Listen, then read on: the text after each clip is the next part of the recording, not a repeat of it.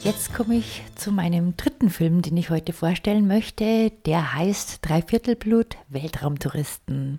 Für diesen Film habe ich mich mit Gerd Baumann getroffen. Gerd Baumann ist Musiker und Filmkomponist und er hat mir ein bisschen was zu diesem Film von Markus H. Rosenmüller und Johannes Kaltenhauser erzählt.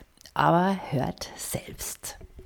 Wir haben die klassisch schwere Geburt beim Bandnamen gehabt. Wir wollten uns ursprünglich Sonnenwend-Schwestern nennen, weil wir ein Foto gemacht haben für die erste Platte, noch bevor wir einen Namen hatten. Und da waren wir beide in Dirndl und so recht krass geschminkt und wurden so von oben fotografiert, wie wir also im Laub liegen. Und dann war irgendwie, haben wir uns auf Sonnenwend-Schwestern geeinigt. Und wir gedacht, das ist irgendwie lustig, das können wir. Und dann kamen die Zweifel, das ist doch ein Scheißname eigentlich. Und da war ich im Urlaub und es musste aber ein Name her und dann habe ich im Bastel eine Textnachricht geschrieben und gesagt, Dreiviertelbrut. Das ist doch gut, Dreiviertelbrut, ja, weil es ist ja fast alles Dreivierteltakt und wir so die Brut.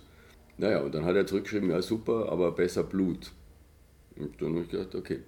Und dann ist es auch noch so, dass er für sich selber das dann so gleich noch besser fand, weil er drei Viertel Bayer und ein Viertel Österreicher ist oder sowas. Also irgendwie sowas. Auf alle Fälle, Dreiviertelblut hat einfach nur gepasst. Zum einen der Dreivierteltakt und Herzblut. Die Interpretationsmöglichkeiten, die, also die sind also gewaltig, aber es ist also eigentlich ganz klassisch nur so dieses, hey, wir brauchen einen Namen, die Platte ist fertig und dann nimmt man das erste, wo man das Gefühl hat, okay, der ist jetzt nicht ganz dämlich. Wann hat sich das dann ergeben, dass Sebastian Horn und du beschlossen habt, jetzt gemeinsam da weiterzumachen? Das Ganze ist relativ ohne Vorsatz passiert. Also die ersten Lieder sind für einen Film entstanden, für den, den Niederbayern-Krimi, Sau Nummer 4. Und das war also tatsächlich nur für den Film gedacht. Und dadurch, dass, dass so viele positive Zuschauer nachfragen, dann kamen, wo ist denn diese Musik her, wo, wo man denn die erwerben kann und wo die vielleicht spielen und sowas. Und da wurden wir recht überschwemmt mit Anfragen. Und das dann gepaart mit diesem Gefühl, dass das unglaublich Spaß gemacht hat, einfach diese Lieder mal zu machen, haben wir gesagt, machen wir doch noch ein paar mehr. Und dann haben wir, ich glaube, das erste Konzert haben wir, glaube ich, zu dritt gespielt. Also Sebastian, ich und ein Freund von uns aus der Schweiz. Und wir haben das irgendwo in, in der Lengrieser Gegend haben wir, haben wir gespielt und einfach mal ausprobiert. Und hat uns dann selber so überrascht, also wie, wie intensiv das war, wie innig und auch mit dem Publikum gab es dann schon die Platte und viele Leute kannten dann schon die Stücke. Und es war tatsächlich dann durch dieses Wechselspiel mit, mit dem Publikum, mit, irgendwie mit diesen intensiven Reaktionen, dass uns das schon ziemlich beflügelt hat. Da haben wir gesagt, da wollen wir unbedingt weitermachen.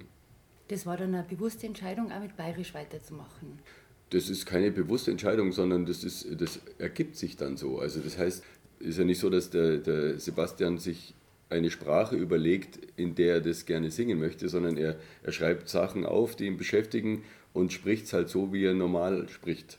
Also insofern ist es keine bewusste Entscheidung, sondern es ist einfach nur so, man versucht es halt so normal wie möglich aus dem Mund ins Freie zu lassen. Ihr bezeichnet Dreiviertelblut als folklorefreie Volksmusik. Ich finde das eigentlich ganz spannend, weil wenn man Folklore eigentlich sich anschaut, was das bedeutet, dann kommt das Volk und dieses Lore von Wissen und Überlieferung. Warum hat das dann trotzdem in Deutschland eigentlich so ein bisschen einen schlechten Beigeschmack? Das ist, glaube ich, eine, eine sehr komplizierte Antwort, mhm. das Ganze, weil man einfach historisch so weit zurückgehen muss. Mhm. Und warum hat äh, Volksmusik oder Folklore hier so eine reaktionäre, einen so reaktionären Beigeschmack oder sowas Verstaubtes oder vollkommen Unhippes. Also kitschig. Ja. So ich jetzt in Erinnerung als Begriff. Genau, und, und es hat ja Gründe, das hat Gründe, die, die weit zurückgehen und es gibt irgendwie durchaus andere Kulturen, wo das nicht so ist, sondern wo es einfach bestimmte, es gibt halt bestimmte Lieder, die singt man halt zu bestimmten Anlässen und wenn Familien zusammenkommen, wenn Freunde zusammenkommen, dann wird halt gesungen. Und diese Tradition haben wir überhaupt nicht. Also das gibt äh, ich glaube, das Maximum, was irgendwie, worauf man sich einigen kann, ist, dass man halt einmal im Jahr Happy Birthday singt. Also nicht mal das und dann singen halt ab und zu welche dann zum Geburtstag viel Glück anstatt Happy Birthday und das ist dann eigentlich schon eher gewagt. Deswegen, wenn man auf Ursachenforschung geht, warum das so ist, dann hat es sehr viele politische Gründe und es die Scheu vor der Pflege solcher Traditionen die hat äh, auf eine Art aber auch ihr Recht. Also es ist ja auch gut, dass nicht alles immer ewig weiterlebt und man halt, äh, das, es muss nicht immer alles nur deswegen weiter existieren, weil es es halt schon lange gegeben hat. Also es ist ja auch gut, dass bestimmte Traditionen einfach dahingehen und sterben. Und diese Tradition aber, das heißt das Zusammenkommen, Musik machen, Lieder singen, das finde ich eigentlich im Prinzip sehr schade, dass das so ist, dass man eigentlich immer nur, also auch ich, dann singst halt Beatles-Lieder, Bob Dylan und Halleluja vom Cohen, wenn man so am, am Lagerfeuer sitzt. Ja. Und das ist eigentlich ein bisschen albern.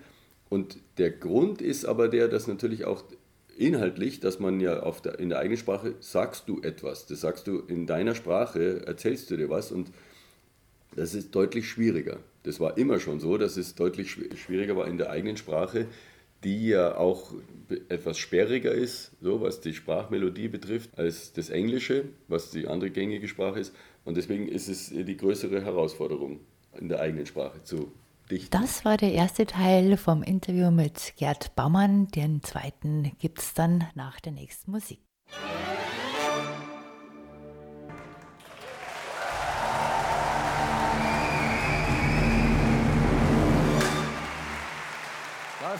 Vielen Dank.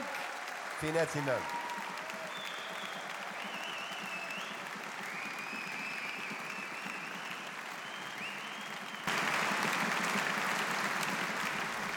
In den Texten von Dreiviertelblut geht es ja oft mal ums Sein und Vergehen. Und äh, da wollte ich eigentlich fragen, ob das euch persönlich auch immer wieder so beschäftigt.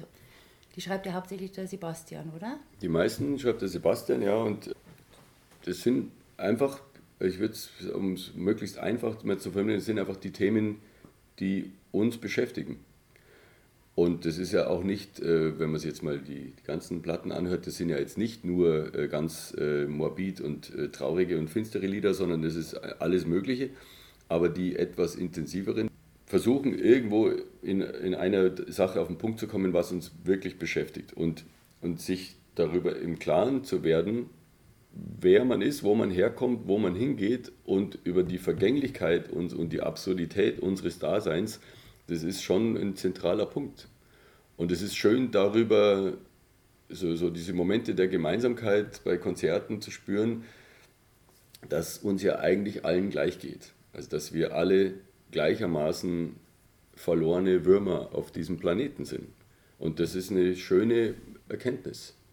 Ja, wenn man mal so weit kommt ist man jetzt eigentlich gesegnet, wenn man das Fassel aufmacht? Oder eher, wenn man es zulässt? Im Sinne von, was ich nicht weiß, macht mich nicht heiß. Das ist eine Typfrage, wie, wie gut man mit Verdrängung umgehen kann oder wie sehr man auf Dinge zu sprechen kommen möchte, die einen halt eben tatsächlich beschäftigen. Und noch dazu leben wir aber gerade in einer Zeit, die in jeder Hinsicht extrem ist. Jetzt vor, vor einer halben Stunde habe ich Ausschnitte aus, aus diesem Interview mit Trump, mit seinem Haussender, mit Fox News gesehen. Und man, man sieht da einen Menschen, der vollkommen kaputt ist, der ein Land ruiniert und der sich eigentlich in, also auf so eine Art Geisteskrankheit bewegt, also die unfassbar ist. Wie hieß der, der römische, der Imperator, der, der sein Pferd zum Konsul gemacht hat? Caligula. Ich glaube, der Caligula war es. Und er benimmt sich ja ähnlich wie ein Pferd, ja, völlig ohne Sinn und Verstand, wobei ich jetzt keine Pferde diskreditieren möchte. Und das ist ja, und ganz Europa ist in, in höchster Gefahr und der Zusammenhalt, die Solidarität zwischen den Ländern und die Autokraten und die Rechten, die immer mehr sich in Vormacht bringen. Und das heißt, wir leben in einer Zeit so höchster Verletzlichkeit und eigentlich so Alarmbereitschaft, was alles auseinanderfallen kann man kann nicht mehr verdrängen. Man kann nicht mehr sagen, okay, das existiert nicht, sondern es ist ganz akut. Es, sind, werden, es sterben Leute, weil Menschen zu Mord aufrufen, aus irgendwelchen ausländerfeindlichen, antisemitischen, sonst wie Gründen. Und das sind Menschen, die sind zerfressen von, von Hass und von gesteuert von irgendetwas, was man vielleicht irgendwie so ganz gemeinhin das Böse nennen kann. Ja? Aus einer eigenen Verzweiflung, aus einer Unzufriedenheit raus und sowas. Und es sind ganz konkrete Gefahren für unser Zusammenleben. Und jetzt habe ich vielleicht ein bisschen weit ausgeholt, aber es sind, es sind Themen, die einen beschäftigen und die dann natürlich immer irgendwie mit einfließen in das, was man inhaltlich raushaut als, als Musiker, als Texter. Ja, jetzt gibt es einen Film über euch. Wie kam es denn dazu? Wahrscheinlich ist die Entstehung von dem Film ähnlich wie die Entstehung der gesamten Band, dass sich das halt, es hat sich irgendwie so ergeben durch schon natürlich hauptsächlich durch meine Zusammenarbeit und Freundschaft mit Markus Rosenmüller, der die Band auch recht gern mag. Dann am Anfang mal so wurden ein paar Konzerte mitgeschnitten und ist so, so die Idee so peu à peu entstanden, dass man eigentlich auch mal einen Film drüber machen könnte. Aber der, das waren also keine Dreharbeiten in dem Sinn, wo man sagt, wir fangen da an und ein paar Monate später sind wir fertig, sondern es ging also über viele Jahre immer mal wieder in, in kleinen Häppchen wurde da was gedreht und dann eben auch so diese schönen Seitenausflüge, die also eben nicht nur normale Konzertausschnitte sind, sondern äh, wo es so ein bisschen ins Fantastische geht und sowas. Das hat sich eigentlich dann im Laufe der Arbeit so ergeben, durch die, die Ideen von äh, Johannes Kaltenhauser und, und Markus Rosenmüller. Du kommst ja dann als Astronaut in eine verlassene Hütte, triffst da den Sebastian Horn und ihr sprecht praktisch über das Universum, um das jetzt einfach mal zu sagen. Wer, wer kommt denn auf solche Ideen? Ich mache mit dem Rosi sehr viele Lesungen, wo er seine Gedichte liest, ich meine Gedichte und zwischen den Gedichten erzählen wir Geschichten. Und in den Geschichten, da vermischt sich sehr viel Wahres und irgendwie Fiktives und unter anderem eben auch meine Karriere als Astronaut, die nicht wirklich so ganz genau stattgefunden hat, wie ich es dann erzähle. Aber da spielt irgendwie dieses Astronautentum eine große Rolle. Also das heißt, da verbirgt sich wahrscheinlich der Wunsch, sich ab und zu wegzubeamen und mal unser Gewusel hier auf dem Planeten mal von außen anzuschauen. Und durch diese Lesungen oder äh, einfach durch dieses viele Gefasel von, vom äh, Astronauten Berufswunsch hat sich das, glaube ich, so ergeben, dass, der, dass die beiden dann gemeint haben, okay, wir müssen dich jetzt in so eine, in ein Astronautenkostüm stecken. Wie hat sich das dann angefühlt, ähm, als ihr dann beschlossen habt, wirklich einen Film draus zu machen? Gab es da irgendwelche Bedenken? Weil das ist ja so ein Porträt. Porträts sind ja schon mal intimer. Ist da eher so ein bisschen, dass man sagt, möchte ich jetzt nicht zu weit gehen? Oder ist dann doch das Verhältnis vielleicht einfach zu den Regisseuren so gut, dass man einfach sagt, okay, ihr macht es schon? Absolut, also da ist also blindes Vertrauen, weil ich den Rosi so gut kenne und, und liebe und schätze und den Johannes Kaltenhauser genauso kennen und schätzen und lieben gelernt habe. Also der sind einfach zwei Poeten und wo man weiß, also wenn die das machen und wenn, wenn die es gut finden, dann findet man es selber auch gut. Also da ist blindes Vertrauen. Hättet ihr den Film auch gemacht, wenn jemand anders die Regie übernommen hätte? Das kommt ganz drauf an. Wie du sagst, das ist eine sehr intime Angelegenheit, auch so de, jemanden beim Konzert auf der Bühne zu haben, also die Kameraleute, die einem dann wirklich sehr nahe kommen, also, also ganz konkret nahe kommen. Und äh, das, das geht eigentlich nur bei Leuten, die man, die man schätzt oder wo man weiß, dass die, die, machen da was, die machen da was Schönes oder was einem wirklich auch entspricht. Und das war eben bei allen der Fall, die da einen Film mitgemacht haben. Jetzt ist ja der äh, Untertitel Weltraumtouristen. Hat das mehr zu sagen? Also außer dem, dass du eigentlich gerne Astronaut bist oder wärst? Das hat schon mehr zu sagen, weil es das ganz gut beschreibt, finde ich, wie man sich auf der Erde auch fühlen kann. Also ob man sagt, wir sind, also wir stellen uns vor, wir sind so der Mittelpunkt des Geschehens und Weltraumtourist ist derjenige, der die Erde verlässt. Dabei sind wir, wir es alle. Wir sind alle Weltraumtouristen, weil wir halt auf irgendeinem Planeten rumfliegen, der um einen anderen Stern kreist und keiner weiß genau, wohin die Reise geht und wo wir herkommen, wo es hingeht. Deswegen sind wir alle Weltraumtouristen. Und das hat, das würde ich sagen, ist so der tiefere Sinn dahinter. Das war der zweite Teil vom Interview mit dem Musiker und Filmkomponisten Gerd Baumann. Und den dritten Teil gibt's nach der nächsten Musik.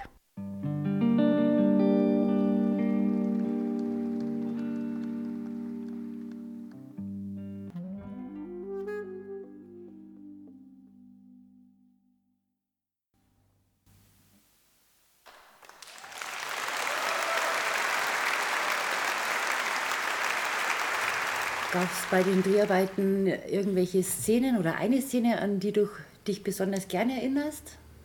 Also was, was wirklich sehr schön war, im Bühnenbild vom Nockerberg haben wir eine Szene gedreht, war das Singspiel am Nockerberg und wir, es war ein Hotel, eine Hotellobby war das Bühnenbild und wir haben kurz vor Probenbeginn hat der Rosi dann gemeint, okay, wir müssen ganz schnell einfach so tun, als äh, ob wir einchecken in diesem Hotel als Band. Und der Butz Buse, der grandiose Schauspieler, ist der Portier gewesen, auch in dem, in dem Singspiel. Und dann haben wir das wirklich, wir hatten ein paar Minuten, vielleicht fünf Minuten Zeit vor der Probe, dann haben wir das schnell gedreht. Ich wusste damals auch noch gar nicht, wofür das eigentlich gedreht wird. Und jetzt ist es halt so, dass wir praktisch das Konzert im Zirkus Krone spielen, was dann äh, drei, vier Jahre später stattgefunden hat. Und nach dem Konzert checken wir dann also in diesem angeblichen Hotel beim Butzbuse ein. Und das war schon sehr, sehr lustig da. Jetzt ist ja der Film in Schwarz-Weiß gedreht. Also natürlich war es eine bewusste Entscheidung, aber warum Schwarz-Weiß, was übrigens sehr gut rüberkommt? Mhm. Das müsstest jetzt die, die beiden Filmemacher fragen. Also es hat auf jeden Fall immer ein bisschen was äh, Zeitloseres, das Ganze. Also Schwarz-Weiß. Es ist so ein bisschen ähm, abgehobener und beamt den Film ein bisschen aus der Jetztzeit raus, was ich finde, dass dem Film sehr gut steht. Jetzt sind ja neben diesen teilweise ein bisschen surrealen Szenen auch diese Konzertausschnitte zu sehen, und zwar mit den, den Münchner Symphonikern und äh, der Leitung von Olivier Tardy. Und da wollte ich mal wissen, wie kam es denn zu dieser Verschmelzung, möchte ich was sagen? Ich bin mit den Münchner Symphonikern seit vielen, vielen Jahren verbandelt und habe einige Filmmusiken mit dem Orchester aufgenommen, in verschiedenen Konstellationen auch, also mit verschiedenen Dirigenten auch durfte auch mal selber dirigieren. Das heißt, ich war mit dem Orchester immer auf eine Art sehr eng. Ich leite seit sieben Jahren den Studiengang Komposition für Film und Medien an der Musikhochschule und habe dann diese Zusammenarbeit mit dem Orchester auch so mit der Hochschule fortsetzen können. Das heißt, wir machen einmal im Jahr, äh, können die Studenten einen ganzen Tag mit dem Orchester arbeiten und quasi ihre Abschlussarbeit dann selbst dirigieren oder dirigieren lassen. Und die Filmmusikarbeit für mich selber ging auch mit dem Orchester weiter. Das heißt, ich war sowieso sehr eng und äh, habe dann, eigentlich war das Ganze dann aber die Idee der Intendantin, die jetzt äh, mittlerweile in, in, Leipzig beim MDR ist, Annette Josef. Und die hat die Band, die habe ich mal eingeladen ins Lustspielhaus und die war sehr angetan von der Band und hat dann gesagt, hey, wir müssten irgendwie mal was zusammen machen. Es war, muss man sagen, es war einfach ihre Idee. Und dann war das auch für mich sofort klar, das könnte ganz was Besonderes werden und habe dann irgendwie so die, das auch noch kombiniert mit, äh, mit meinen Studenten, haben also viele meiner Studenten, jetzt Ex-Studenten, haben dann Orchestrationen geschrieben für Stücke, die es bereits gab, was ja fantastisch ist, weil man so selten Musik für ein Orchester schreibt, was man auch tatsächlich dann im Konzerthaus so hören kann, was man geschrieben hat. Das heißt, es war so ein, eine, so eine Win-Win-Win-Situation für das Orchester, für die Band und für die Studenten. Und dann haben wir alle hingearbeitet auf diesen Termin im Prinzregententheater, hatten zwei, drei Proben. Und dann war das Konzert halt so ein echt sehr besonderes Erlebnis, weil man auch weiß, das kann man nicht so oft machen im Leben. Man kann nicht so mit 60 äh, Leuten auf der Bühne stehen und damit auf Tour gehen. Also das, das wird was relativ Einmaliges bleiben.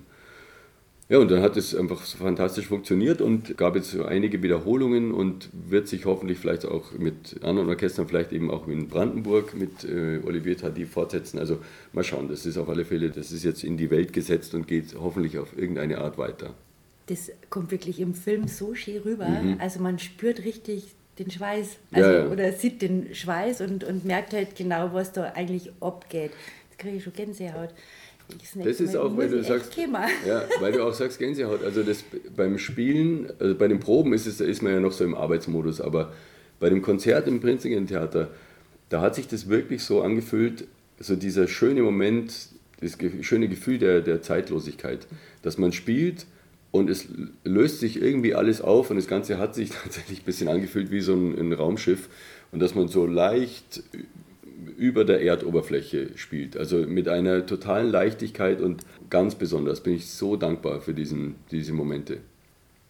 Der Film wäre ja eigentlich vorgesehen für ein bisschen späteren Start im Jahr. Jetzt ist er vorgezogen. Was hat das für Gründe? Es ist einfach ein Versuch, das wird ein ganz, ganz schwieriges Jahr für viele und für Kinos sowieso, also für alle Kinobetreiber sind alle am Kämpfen und Ich glaube, es, die Auflagen sind auch so, dass man, man darf nur jede zweite Reihe im Kino darf überhaupt offen sein und da dürfen dann, es dürfen glaube ich nur 20 Prozent irgendwie der irgendwie normal Zuschaueranzahl in die Kinos. Das heißt, es wird wahrscheinlich in jedem Fall irgendeine Art von Verlustgeschäft und da geht es also vor allem darum, dass man auf alle Fälle jetzt mal wieder anfängt, dass die aufmachen können, dass eben diese Hygieneregeln eingehalten werden und die dann hoffentlich mit dem Verschwinden des äh, Virus was, oder mit dem Rückgang der Infektionszahlen, was wir alle hoffen, dass dann die Kinos langsam wieder wirklich öffnen können. Und wenn sie denn wieder zum Normalbetrieb zurückkehren, dann wird es eine solche Schwemme von Kinofilmen geben, die ja alle in der Warteschleife jetzt äh, kreisen, dass so ein Film wie der Dreiviertelblut Weltraumtouristen wahrscheinlich überhaupt gar keine Chance hat. Und es wäre jetzt eine Möglichkeit, weil es ja sowieso ein, ein, ein Nischenfilm ist und jetzt kein Blockbuster, dass man eben bevor diese Filmwelle kommt, dass, dass der Film vielleicht eine Chance hat. Und man kann ja die Open-Air-Kinosaison noch ein bisschen mitnehmen. Premiere ist jetzt am 23.07. in Edling am Stor. Seid schon aufgeregt?